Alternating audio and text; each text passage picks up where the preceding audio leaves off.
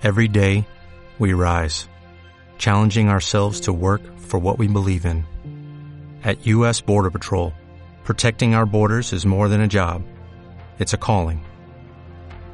Agents answer the call, working together to keep our country and communities safe. If you're ready for a new mission, join U.S. Border Patrol and go beyond. Learn more at cbp.gov/careers. Y con Ramón Forcada. Ramón, ¿qué tal? Buenos días. Hola, buenos días. Susana. Ramón Forcada es director de análisis de Bankinter. ¿Qué tal? ¿Cómo lo ves? Bueno, eh, la verdad es que el tono de arranque no está siendo malo. Eh, ayer tampoco era malo y al final acabó torciéndose.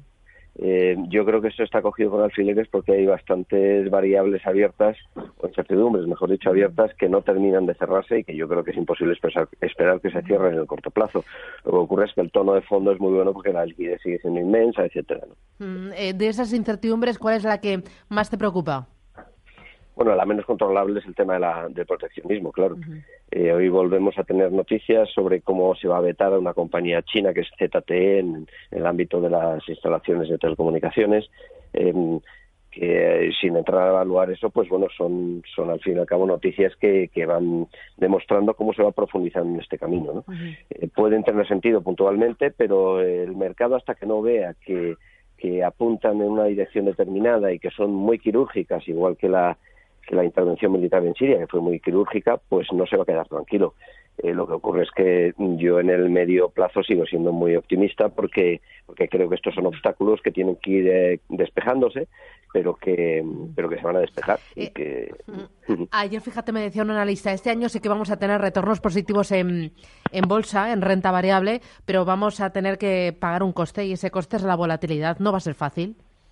No, vamos a tener más volatilidad, eso es cierto. Y estamos teniendo un poquito más de volatilidad, pero, a ver, eh, seamos sinceros con nosotros mismos también. Tenemos volatilidades del 18, del 15, hemos tenido volatilidades por debajo del 10. Entonces, tener volatilidades por debajo de 20, 25 me parece que sigue siendo volatilidades muy bajas. ¿eh? Y eso es resultado de la presión del flujo de fondos, que en cuanto hay oportunidades, pues eh, vuelve a entrar dinero, estabiliza el mercado. Eh, Tener una situación de volatilidad eh, elevada, pues es irnos a volatilidades por encima del 30, yo creo, y eso no está pasando. Eh, ¿Entra dinero nuevo o lo que se está produciendo es una rotación de unos valores de unos sectores a otros? Eh, entra dinero nuevo al Tran-Tran porque la economía sigue expandiéndose, entonces las familias generan más recursos, las empresas generan cash flow eh, y es un y es un dinero pues eh, muy progresivo y muy natural, muy sano. Eh, pero no estamos viendo fl- grandes flujos de, de fondos eh, en ningún sentido y en ninguna dirección, no, salvo tal vez moviéndose un poco desde Estados Unidos hacia Europa. Eh, o sea, no hay grandes movimientos de fondos porque porque esto ya se ha producido durante los años eh, 15, 16, 17. ¿no? Pero lo lógico es que ahora siga aumentando la, la liquidez y el flujo de fondos hacia el mercado, pues siga yendo, pero a un ritmo muy natural, muy en línea con lo que se expande la economía. Eh, lo de Celnex de hoy, un 2,88% de caída. ¿Qué lectura haces? Pues, eh, hombre, eh, aunque sea cruel decirlo, es que nos alegramos porque lo dijimos. eh. Nosotros publicamos una nota el 15 de marzo diciendo que esa operación se iba a cerrar a 20, a 21, 20, 21, 50 y que cotizaba por encima a 23 y pico. Y nuestra valoración eran 22, 50 y por tanto ni por valoración ni por el riesgo que suponía esta operación. Así que ha pasado lo que, perdón por decirlo, lo que habíamos escrito ya, no dicho, sino escrito. Ujú. O lo de Melia Hoteles en el otro lado de, de la tabla, un 1,75% arriba. ¿Por qué? No lo sé, yo no he visto ninguna noticia yo relevante de, de Meliá, no lo sé. Mm. ¿Te gusta el sector? Eh, vamos a ver, estratégicamente las mejores compañías hoteleras son españolas. ¿eh? Y eh, nos gusta por ciclo, por momentum de ciclo. Es muy bueno.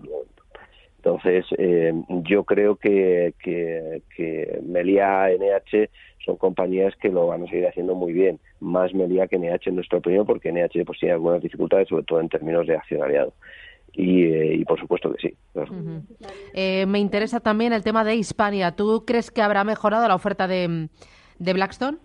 Nosotros lo tenemos en vender, hombre, siempre todo el mundo quiere cerrar operaciones a precios superiores, ¿no? Pero pero mm, nosotros creemos que esto ya es superior a SUNAT eh, que hay eh, algún riesgo en el sector inmobiliario español cotizado de que se estén sobrevalorando los activos y la gestión de esos activos y somos muy escépticos. Yo creo que lo hemos dicho varias veces, yo quiero insistir en ello, somos escépticos no sobre el ciclo inmobiliario, que es en absoluto, sino sobre las valoraciones que se aceptan sobre el, sobre el negocio inmobiliario en bolsa. Entonces, ¿tienes OCIMIS o no tienes OCIMIS en, en cartera? Muy selectivamente. Tenemos... Eh, eh, hemos tenido, ya no tenemos. No. Oye, ¿tienes Inditex? Inditex le dejamos la recomendación, mm, vamos a visitar la compañía el 24, no nos gustan algunas cosas que vemos, como es la migración del negocio hacia el híbrido Internet y, ventas físicas, más que nada porque nos gustaría tener más información y nos gustaría también ver cifras mejores. Nosotros pensamos que hay un desafío estratégico que Inditex está afrontando eh, satisfactoriamente, pero que va demasiado rápido incluso para Inditex y que en consecuencia eh, la compañía pasa de ser una compañía de crecimiento a una compañía de dividendo. Y mientras sale un tipo de accionista y entra el otro, estamos en un momento de, cambio eh, que va a ser muy complicado de gestionar. Nosotros hemos bajado mucho la, el peso de Inditex en nuestras carteras, porque algo de Inditex hay que tener, es la tercera compañía más capitalizada, me parece ahora, pero, pero hemos sido fans de Inditex durante 10 años y ya no lo somos. Es que fíjate, a mí por debajo de 25 me parece uf, eh, buena compra, pensando en largo plazo, en 3, 5 años. Eh, pero, bueno, yo de esto no sé nada. Mm, bueno, en realidad nadie sabe nada, ¿no? Ah. Pero nosotros lo que nos lo que hacemos es eh, ponernos a, valorar las compañías y, a nosotros nos sale una valoración de 24,70. Entonces, eh, es verdad que, que antes nos parecía que cualquier precio por debajo de 30 era atractivo, pero ya no. Eh, las cosas no son para siempre. O sea, una cosa muy importante es que ni en la vida, ni. Bueno, no sé en la vida, ¿no? Pero, pero vamos a ver, en la vida hay cosas que sí, yo creo que sí, ¿no? Pero, pero mm, cuando uno invierte. Eh, no, no existe la inversión para siempre. Yo creo que las inversiones nos obligan a estar pendientes de ello y a contratar a alguien que, esté pendiente de ello. Y no, no son para siempre, de verdad. Ya. ¿Qué es para siempre en la vida, Ramón? ¿Qué es para siempre en la vida? ¿Qué es? Eh, me has provocado, me has provocado.